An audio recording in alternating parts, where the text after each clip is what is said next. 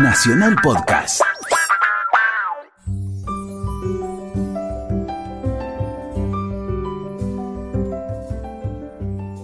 Hola, ¿qué tal? Muy buenas tardes. Estamos en AM870 Radio Nacional. Estamos en Resaltadores, un programa sobre libros. ¿Cómo, cómo lo llamo habitualmente? ¿Un programa sobre libros? ¿Un programa de libros? Porque Luciana Vázquez, mi amiga y compañera. ¿Qué tal, Gustavo? ¿Cómo se llama nuestro programa? Eh, me gusta un programa de libros, ¿no? De libros. Me gusta más. Sí, sí, porque aparte sobre libros es como que sobre el objeto, en cambio de libros es como que ya es- Sí, tiene una universalidad. sí.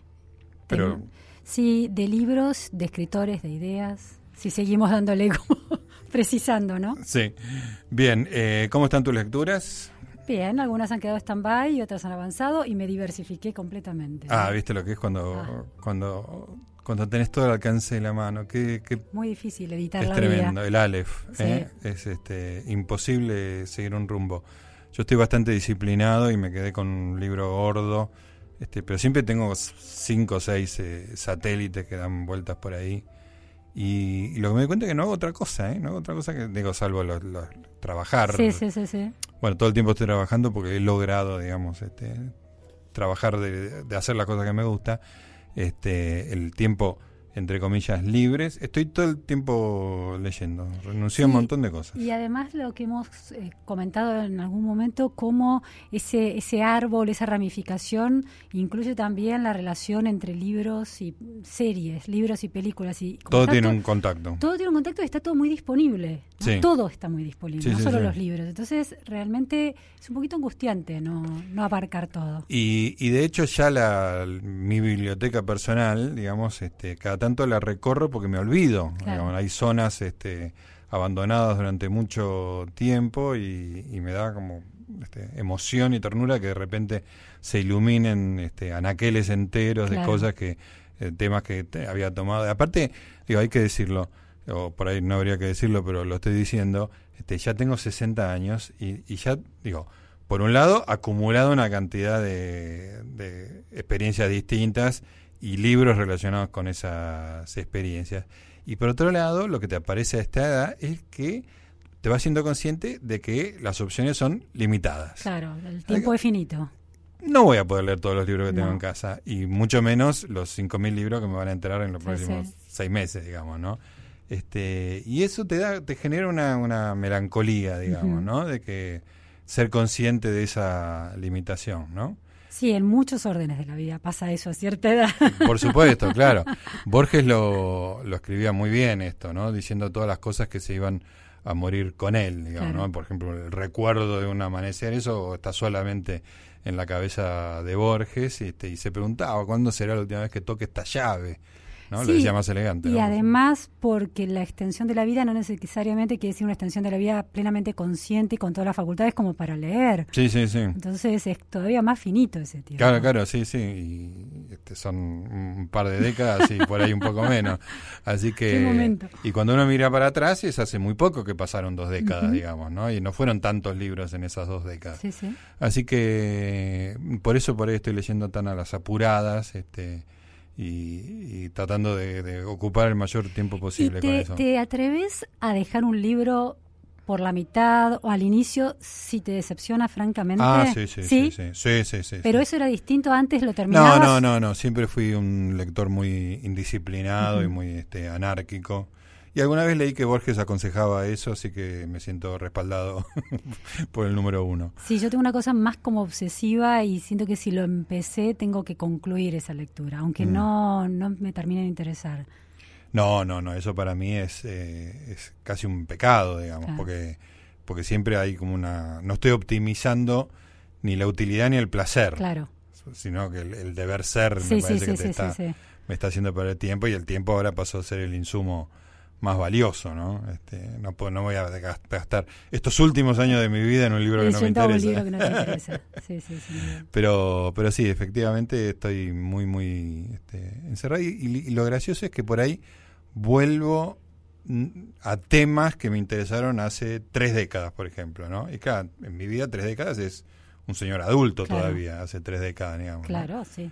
Que hace poco Un te estaba, adulto. te estaba contando el libro El Gen, Sí. este, que me retrotrajo a las lecturas por ahí de cuando tenía veintipico de años, que me estaba fascinado con la ciencia y con la biología y la bioquímica y, nada, y eso vuelve, ¿no? ¿Y volvés a libros que leíste en esa época? ¿O, en esta cosa de eh, limitación de ese recurso que es el tiempo, mm, optás por algo nuevo? Eh, cada vez que en internet encuentro que tengo a disposición libros de aquella época, aquella época puede ser cualquiera de todas las épocas anteriores al presente, eh, me da una gran tentación de volver, me bajo, me bajo todo en distintos temas. Eh. Este, y después me doy cuenta de que ahí está el tema de las opciones y de ir este, cerrando caminos este, y no poder este, eh, bifurcar los senderos este, infinitamente. Los tengo los atesoro y no sé si alguna vez. Intenté en un libro de, política que me, impactó mucho en la época que leía mucho sobre marxismo, ¿no? Para, espantar el fantasma paterno seguramente, este, para asesinar a mi papá. Este, hay un libro extraordinario de François Furet, es un historiador de la Revolución Francesa, pero que escribió un libro sobre el comunismo que se llama El pasado de una ilusión. Ah. Es un, es un libro que me causó una impresión extraordinaria, que fue en, la década del 80 cuando leí mucho sobre esto, que fue descubrir que se podía leer cosas en contra del marxismo, en contra de la experiencia práctica del comunismo, que no necesariamente fueran escritos por gente que eran reaccionarios este, sin más, ¿no? O sea, la lectura más bien liberal, digamos, sobre, sobre el comunismo. Y este libro de Furé era como una cosa que me nada me pareció extraordinario no aparte tiene un título hermoso el pasado de una ilusión. Sí, sí, sí. Eh, y hace poco lo encontré en internet y por supuesto lo bajé automáticamente. Empecé dije lo voy a leer lo voy a leer. Es una frase que digo seis veces por día. Lo, este sí lo voy a leer este lo voy a leer entero. Y empecé y, qué trabajoso que era cómo podía leer cosas tan ah, mira. este al contrario, de, después de tantas décadas de lectura y de experiencia en la interpretación de símbolos, en definitiva, te resultaba trabajoso. Me resultaba trabajoso porque pensé que iba más al punto, digamos, hay como toda una recopilación histórica que tiene que ver con la Revolución Francesa, como, como que hay un rodeo muy grande y pienso que qué hambre tenía en ese momento, ¿no? qué hambre de esa... Que podías digerir eso. Exactamente, sí. Y eso y 200 libros, lo, que leí en la década del 80 sobre este, la crítica al marxismo, la crítica este, no reaccionaria, sino más bien liberal al marxismo, este, me parece muy, muy impactante verla, verla de hoy. Me acuerdo que leí, hay un, hay un tratado de un filósofo polaco que es Leszek Kolakowski, que se llama mm, algo así como Tendencias en el Marxismo, no me acuerdo, que son tres tomos de Alianza, de los libros grandes de Alianza. Son tres tomos. Y me acuerdo que me leí los tres. Sí, sí, sí. Y que va desde, desde, las, desde Plotino y Platón hasta la escuela de Frankfurt, ¿no? A través de todo, agarra a todos y los critica a todos. Y me lo devoré, lo devoré. Era una lectura que me daba una, una satisfacción espiritual fantástica. Me estaba acordando, me acuerdo cuando terminé mi carrera de letras en la Universidad de La Plata, que ese último año había leído un libro que me había resultado muy trabajoso de Paul Ricoeur, que se llamaba Ideología y Utopía. Él estaba dividido en dos partes y, lo que hacía era trabajar esos dos conceptos de una manera muy estructural y cómo se habían eh, puesto en práctica en ciertos marcos teóricos. Es un libro muy complejo. Sí. Y también ese año estaba leyendo, me había comprado, había conseguido una edición muy linda de tapa dura de Tom Wolfe eh, de Bonfire of Vanity. Sí, Lo de las Vanidades. Lo de las Vanidades en inglés, ¿no?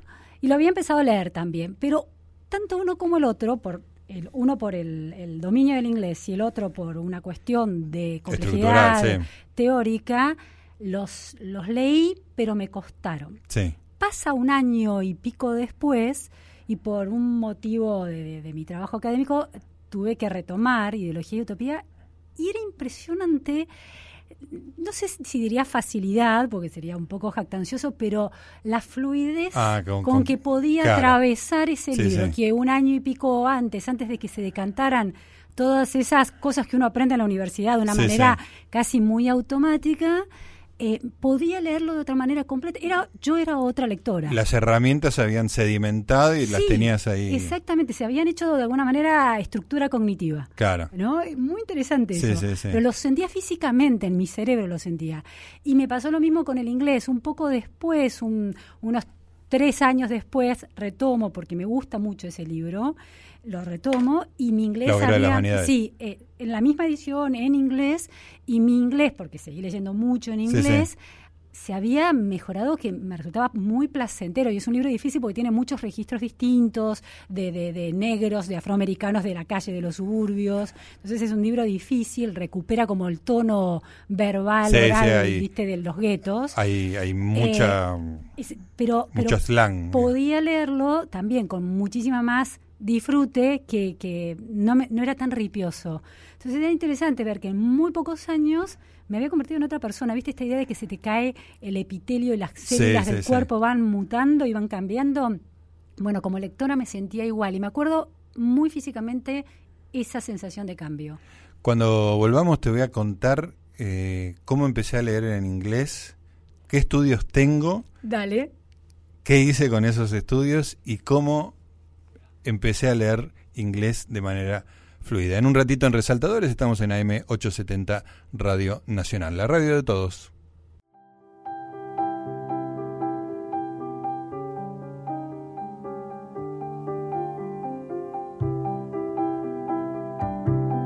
Seguimos en AM870 Radio Nacional, seguimos en Resaltadores, un programa de libros acá con mi amiga y compañera, la señora Luciana Vázquez. Te prometí que te iba a contar mis estudios del idioma inglés. Antes de que pases a contarme La, arqueología de tu conocimiento en inglés, quiero saber cómo lees en inglés. Quiero decir, agarras una novela compleja y la podés leer de corrido, la disfrutás. sí, sí, sí. sí.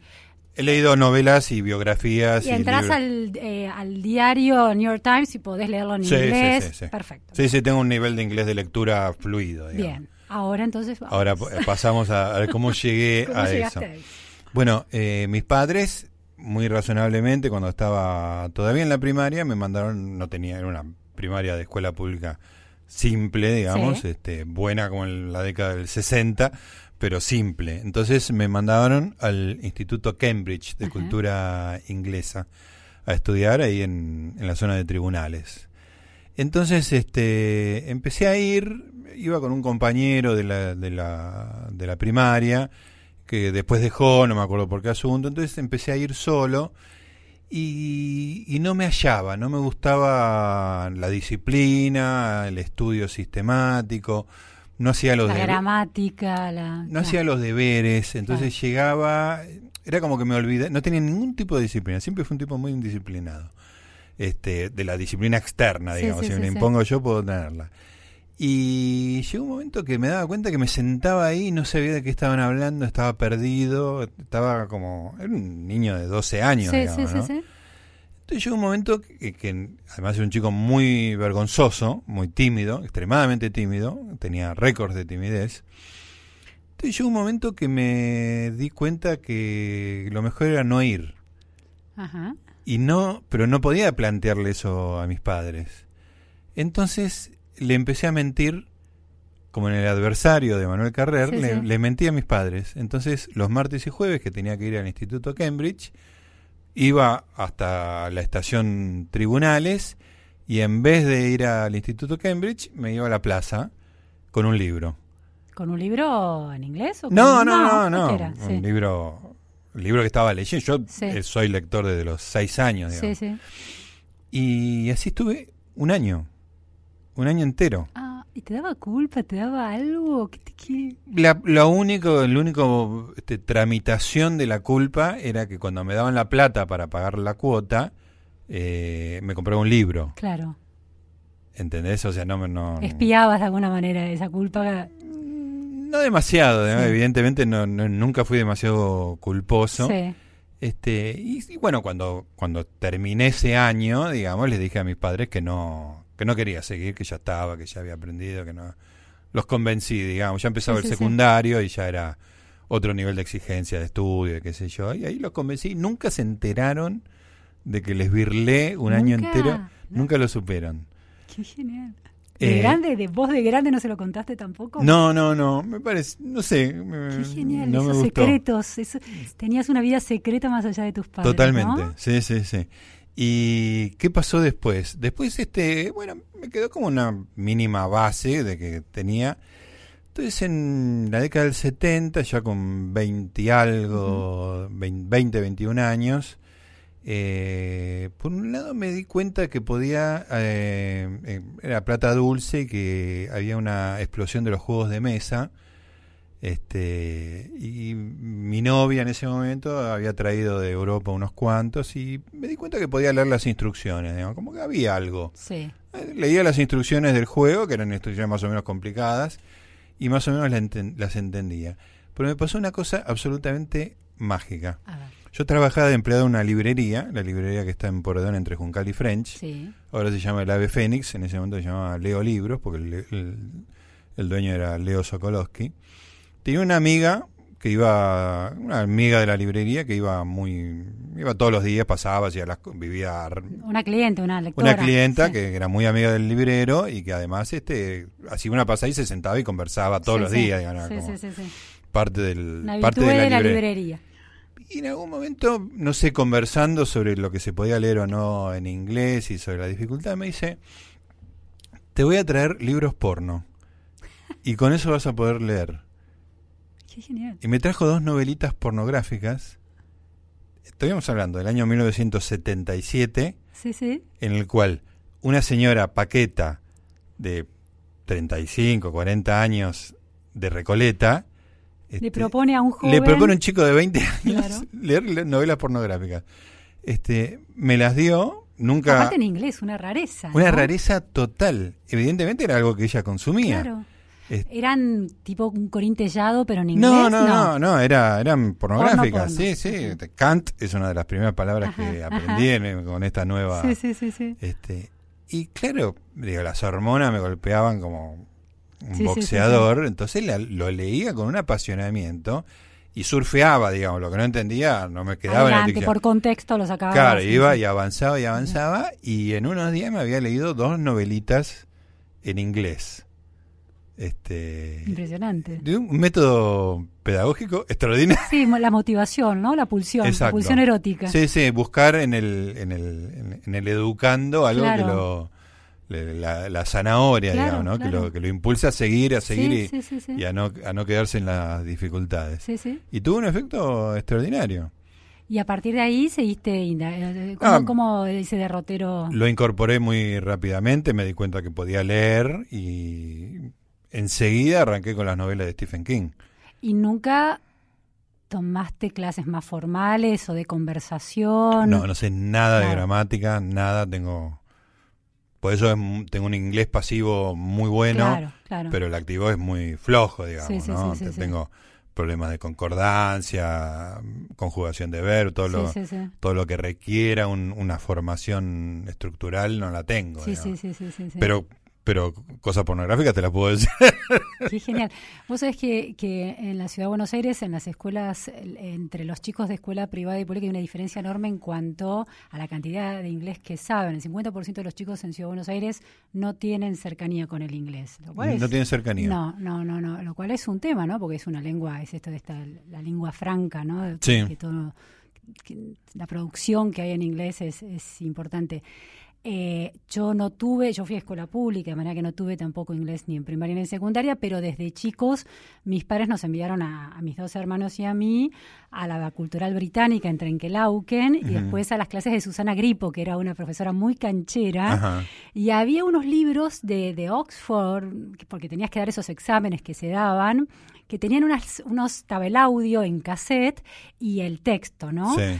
Entonces yo tenía una cosa eh, muy de, de reproducir los sonidos, entonces me aprendía, could you like to be able to play a Ah, musical instrument really well? Who wouldn't? Perhaps you are learning to play an instrument now.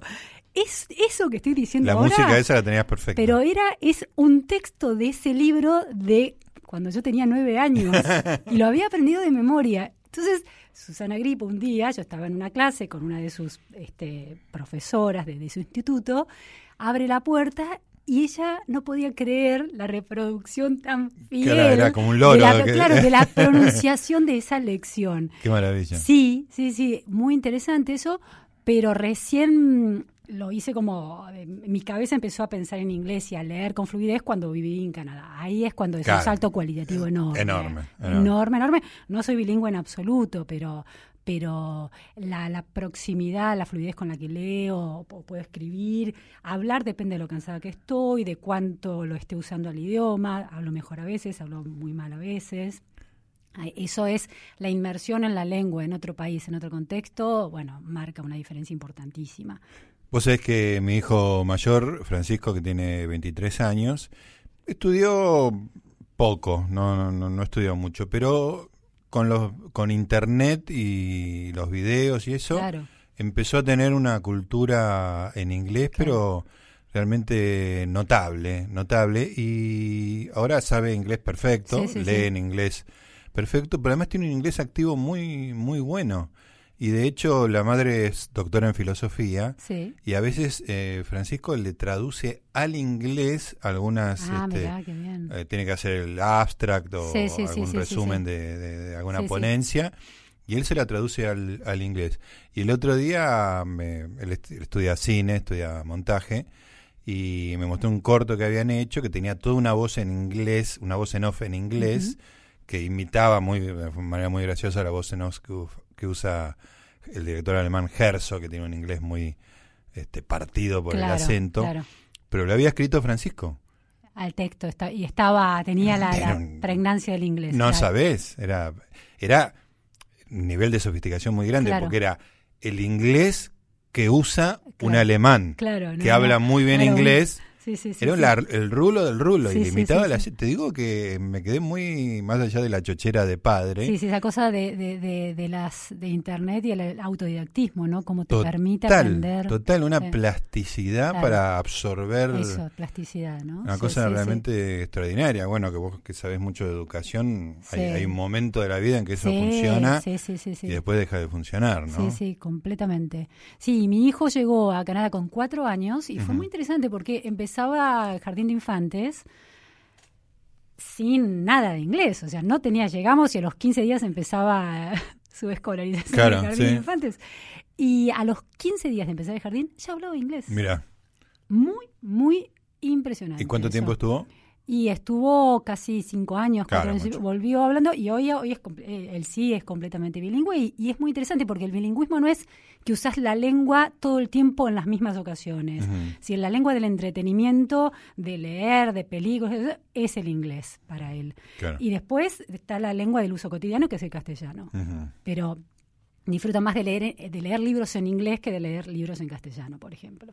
Dentro de un rato te voy a contar un episodio de la historia de la literatura en Cuba. Un, tema realmente muy, un episodio muy interesante, un poco derivado de- del- del libro que acabo de, de sacar y hay un episodio particular. Todo eso dentro de un ratito. Estamos en Resaltadores, un programa sobre libros, acá en AM870, Radio Nacional, la radio de todos. Soy un rápido inventor y un lento escritor. Y soy lento por torpeza, probablemente, y porque lo que trato es de ser claro y no molestar al lector, no sobresaltarlo con finales de frases asombrosas ni nada, tratar de ser exacto y transparente. Yo creo que un escritor sabe donde hay la posibilidad de una escritura, como un pintor sabe en qué rincón de la naturaleza o de una casa o de una persona hay un cuadro. Ese es el trabajo del que me siento responsable. De lo que se me ocurre parecería que no me siento responsable, pero después de la aplicación de la imaginación a la escritura, sí. Y creo que eso sí se aprende. Adolfo Bioy Casares, 1914-1999.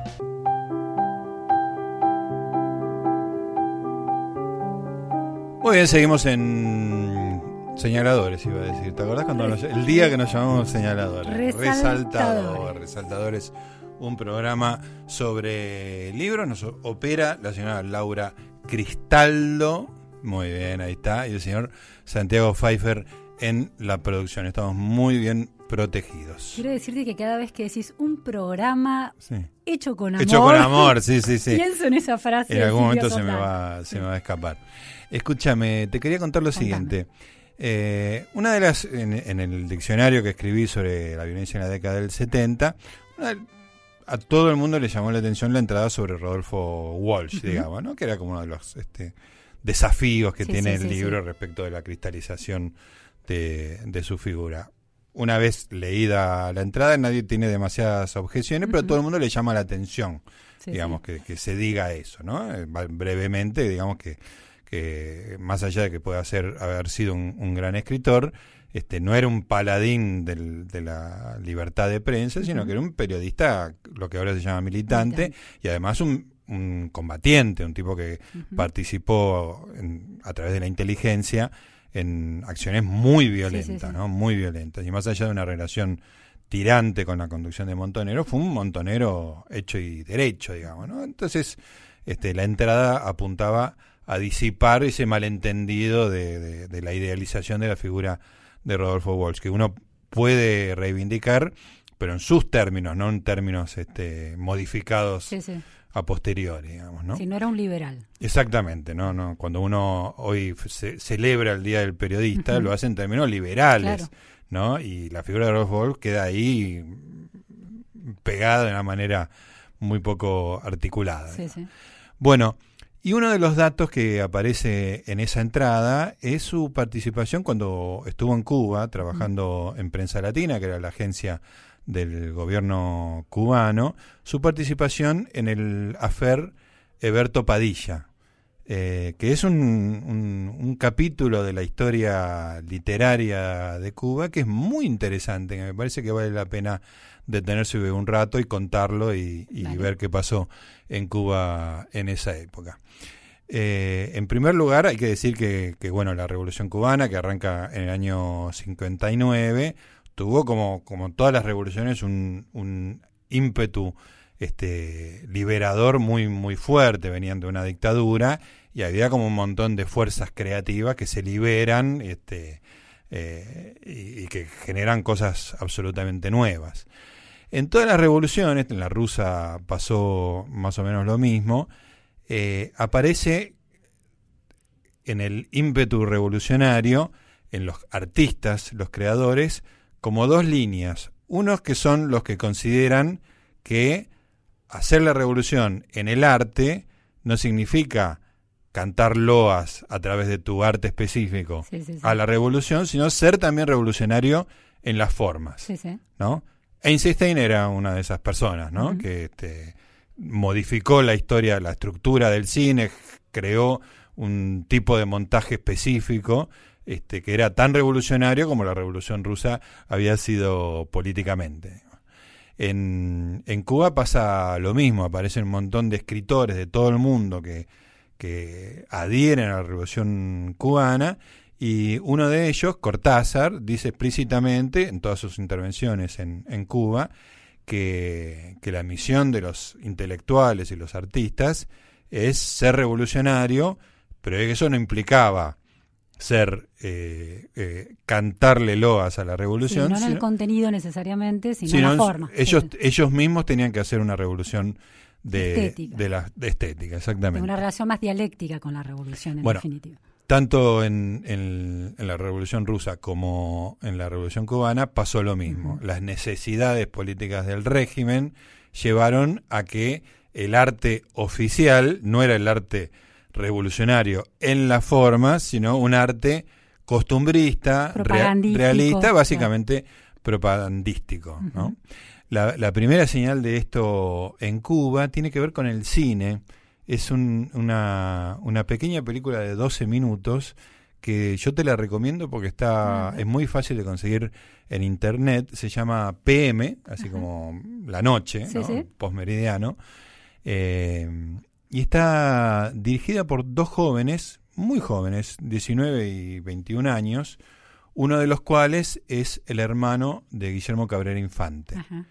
Hacen una película, 1960, que tiene que ver con las películas documentales que se están desarrollando en ese momento en todo el mundo, que es el, lo que se conoce como cinema verité. Sí. ¿no? Salir con, digo, la posibilidad técnica de filmar con una cámara pequeña. Sí, sí. Puedes filmar dentro de un hogar, dentro de un bar, dentro en la calle, este, un movimiento de cámara nervioso, pero vivo, Sí, que capta la vida misma, ¿no?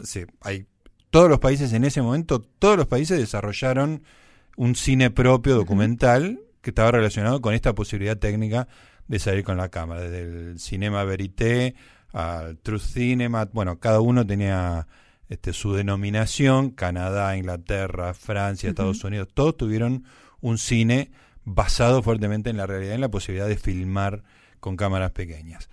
Dentro de esta corriente, estos dos chicos filman un corto de 12 minutos que refleja la noche cubana. Ajá. Es hermoso. ¿Cómo se llama, te acordás? PM, PM. Ah, ahí, ahí, PM. ahí me, me distraje. Está bien. PM, Está bien. eh, como postmeridiano, Sí, como sí, que es la noche. Sí, sí. Este no tienen, en, casi no es narrativo, son imágenes, de boliches, exactamente, eh, de la noche cubana. ¿Y dónde, de dónde está en 1960. YouTube? ¿Lo, lo podemos encontrar? Sí, sí, si pones un poquito, o sea, googleé un poco la Sí, sí, historia, sí, sí, pones eh, PM y hay un site donde está los 12 Sí, minutos claramente identificados. Y es muy sensual, hay un erotismo, Claro. están chupan mucho, hay mucho negro.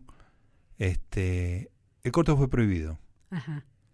porque por varias razones, digamos, ¿no? Uno que, que la revolución cubana no fue muy negra, fue más bien blanca. Eh, otra es que era un retrato de gente muy despreocupada. Claro, de la disipación, ¿no? Claro. El erotismo, hay, hay una cosa de disfrute, de hedonismo, el- que no tenía que ver con la disciplina revolucionaria. Claro, claro. Aparte de 1960 ya eh, el enfrentamiento con Estados Unidos se hace más ostensible, el carácter socialista de la revolución se va definiendo más este, concretamente y entonces este no es una imagen. Ahora, el esfuerzo que tenés que hacer para prohibir un- la proyección de un corto de De 12 dos minutos. de unos jóvenes desconocidos. Totalmente, Claro. totalmente. Sí, la voluntad de control, ¿no? Exactamente, exactamente. Y ahí empieza esa cosa de que este en realidad esa revolución de las formas eh, la dejamos por otro momento. Claro. Ahora las necesidades son otras y lo mejor sí. es ir por, por un lado más seguro. Eh, bueno, esto es 1960 eh, y con el correr de los años, bueno, hay una gran adhesión de los intelectuales latinoamericanos Ah. que en ese momento estaban con el boom Sí, sí, de sí. la literatura este, a, la, a la revolución cubana. Y había como una tensión entre lo que se podía hacer y lo que no se podía hacer, lo que se podía decir y lo que no se podía decir. Eh, pero está ahí un gran fomento de la literatura, aparece el premio Casa de las Américas con su jurado internacional, este, la, la- la unión de escritores cubanos, hay, hay un gran este, impulso por parte del Estado a todo lo que sea arte, literatura y todo eso, este, y una gran concurrencia de escritores internacionales. Pero, claro, empiezan a aparecer las primeras grietas Claro, las voces disidentes. empiezan a aparecer las voces disidentes y ahí aparece la voz de Eberto Padilla, un escritor este, de la burguesía cubana que un tipo increíblemente culto que manejaba cinco idiomas, claramente no era un campesino era un- revolucionario Claro. empoderado, sino un, un miembro de la, de la élite cubana. Exactamente, que este, adhería plenamente a la revolución y que de hecho había estado durante un par de años como eh, corresponsal de prensa latina en la Unión Soviética. O sea que era la voz oficial del régimen, Claro, ¿no? claro. un nivel de, de alineamiento extraordinario. En el año 1966, Padilla vuelve a Cuba, pero ya muy desilusionado de la, de la revolución cubana. Ya siente su experiencia en la Unión Soviética, tampoco lo, lo Lo entusiasma demasiado. Vuelve a Cuba y ahí empieza a escribir cosas que ya no están tan alineadas con, con el régimen y que pasan a ser un poquito conflictivas. Participa de todas las discusiones, es amigo de todos, Vargas Llosa, García Márquez, Cortázar, Mario Benedetti, Rodolfo Walsh. Sí, era uno de los nuestros. Uno de los nuestros clarísimamente, pero que escribe algunas cosas que son descripciones que no son tan camarada tractorista, ¿no? tan Este, pegadas al, al régimen. Y le pasa lo peor que le puede pasar, que es que gana un premio. A veces es una condena, ¿no? Es una condena. En un rato te cuento qué le pasó cuando ganó el premio. Dale. Resaltadores con Gustavo Noriega y Luciana Vázquez.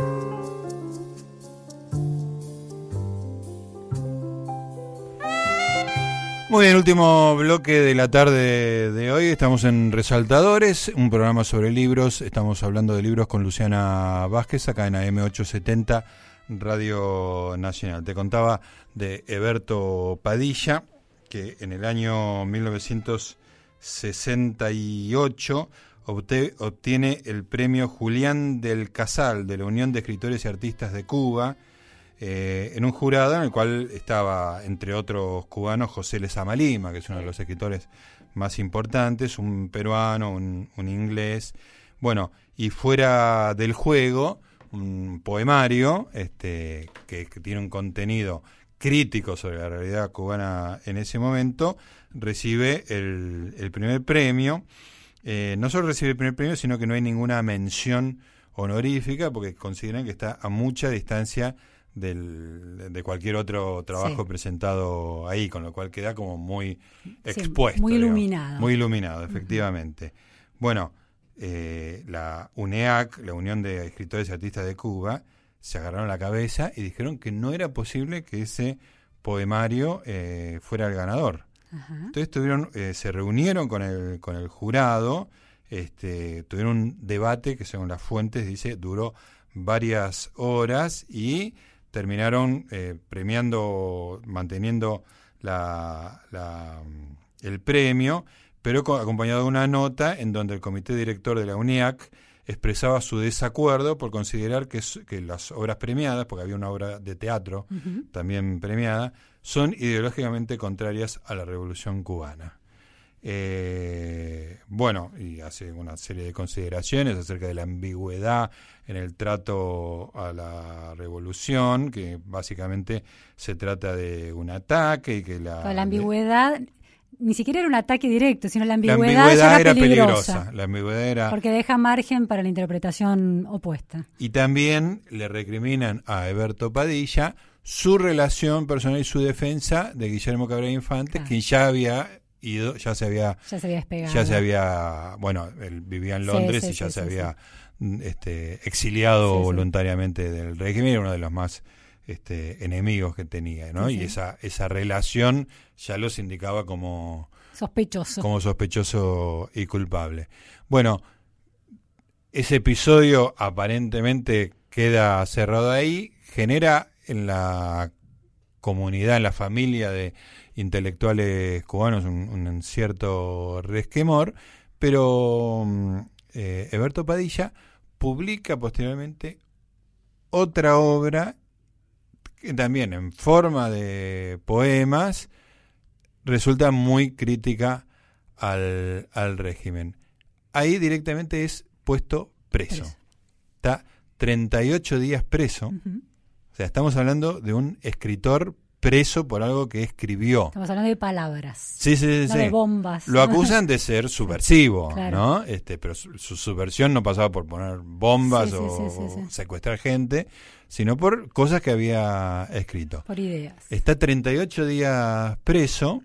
Hay un movimiento bastante grande de la comunidad de escritores, adhieren básicamente todos pidiéndole a Fidel que, que lo libere. A los 38 días Berto Padilla es liberado, pero de la forma que es liberado es casi tan dañino para la credibilidad del régimen que es su encarcelamiento, que es la autocrítica. Él sale haciéndose la autocrítica, que era un clásico del estalinismo, digamos, ¿no? El acusado tenía que, se le otorgaba algún tipo de libertad, o incluso a los fusilados se los obligaba a eh, criticarse a sí mismo por haber estado en contra de la revolución. Y, declarar públicamente que había estado engañado y que quiso hacerle daño a la revolución, pero que ahora veía con nuevos ojos. El, el texto de la autocrítica de Eberto Padilla es un texto en el cual te da la sensación de que él está parodiando las autocríticas de la época de stalinista. Sí, sí, sí, sí porque es tan perfecto como autocrítica. Exacto, como que hay un, una forma de despegarse de lo que él mismo está diciendo que tiene que ver con este, la exactitud con que él refleja una cosa que se ha dado en la década del 40 en la Unión Soviética. Es un caso muy, muy, muy interesante. Muy interesante. Eh, bueno, el movimiento de escritores ahí se parte en dos. Están los que creen, este, un grupo de escritores europeos, fundamentalmente. Claro, que toman literalmente, decís, los que creen. Claro, pero están los que creen, con fundamentos bastante obvios, que esos 38 días pudieran haber tenido aparejado algún tipo de tortura física.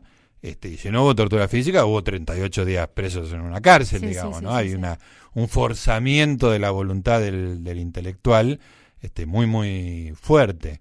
Este, en ese grupo queda Vargallosa, digamos, que a partir de ahí empieza a tomar un derrotero que lo lleva directamente al liberalismo, abierto y, y, claro. Este, hay escritores que no quieren dañar a la revolución y que se hacen, para que decirlo con todas las letras, aunque sea un programa de literatura, se hacen los boludos. Ahí está Cortázar, que trata de hacer gestiones privadas con eh, la directora de Casa de América, con el propio Fidel. García Márquez, que aparece firmando una solicitada porque lo pone un amigo, porque imagina que va a estar este, pidiendo por la libertad cuando estaba encarcelado Alberto Padilla pero García Márquez desautoriza eso, dice que no, no firmó esa carta y después hace declaraciones totalmente elusivas. Y después están los que están absolutamente con el régimen y que están a favor de un régimen que encarcela a un escritor y en contra del escritor y creyendo en esa autocrítica tan a todas luces forzadas. Y en ese grupo está, por ejemplo, Mario Benedetti y Rodolfo Walsh. Volvemos a Rodolfo Walsh. Para cerrar este, todo este, este círculo largo que dimos a partir de la entrada en mi, en mi libro, ¿no?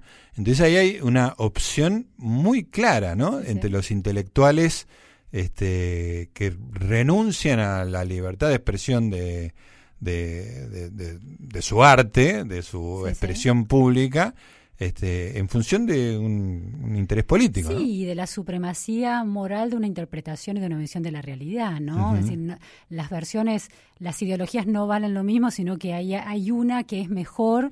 Entonces, eso habilita la, la, anular la expresión de, la, de las otras posibilidades, ¿no? Lo cual es Gravísimo. Es muy, es muy impresionante realmente, es muy impresionante y de alguna manera este, trae a colación lo que yo decía en el diccionario acerca de que el concepto revolución era un concepto que en la década del 60 y en la década del 70 alteraba todo.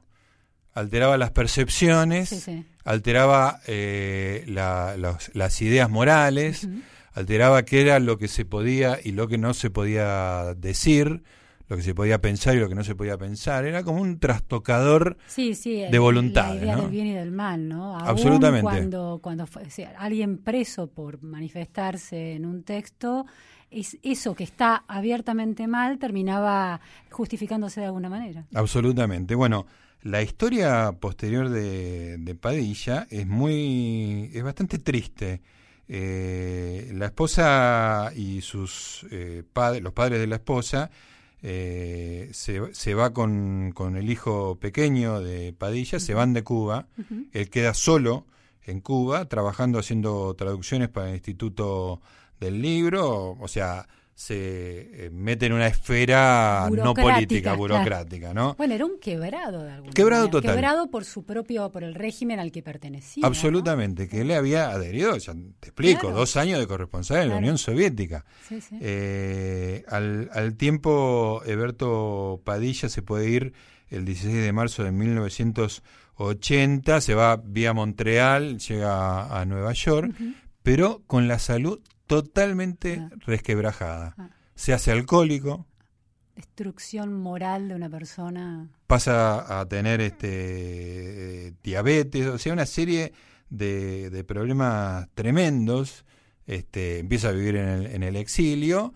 sí, la este, destrucción de la identidad, ¿no? El nivel del impacto físico, el estrés físico que le implica a una persona ser destruida en esos términos. Y es un, un costo que una vez dice, porque esto se codifica en el caso Eberto Padilla, como, como pasa en tantas cosas que, tienen relación con la década del 70, que se identifican con una etiqueta, con un nombre que refiere a un episodio. El caso Eberto Padilla, qué posición tuvieron los escritores, qué dijo Rodolfo Walsh sobre el caso Eberto Padilla, ¿no? Pero lo que es tremendo es esa idea de que el, Eberto, el caso Eberto Padilla... Era el señor Eberto Padilla. No termina en la autocrítica, esa autocrítica, ¿fue por tortura o no fue por tortura? Hay una persona que pierde su condición de individuo, de persona. En este... Sí, sí, en el, una persona que se define como intelectual, que se define por su libertad de pensamiento, su capacidad de razonar, de cuestionar, y en ese punto es completamente destruida, arrasada, ¿no? muy impresionante, es una historia muy, muy impresionante, vale la pena volver. Y cuando hablamos de Rodolfo Walsh, en, en los términos en que se habló en los últimos años, en el Día del Periodista, hay que recordar su participación dentro de esta historia. Bueno, se nos acabó el tiempo, se nos pasó volando como nos pasa habitualmente, querida Luciana. Nos reencontramos el próximo domingo, como siempre, a las 4 de la tarde. ¿Cómo no? Muy bien, estamos entonces encontrándonos el próximo domingo acá en Radio Nacional AM870 en Resaltadores. Chau.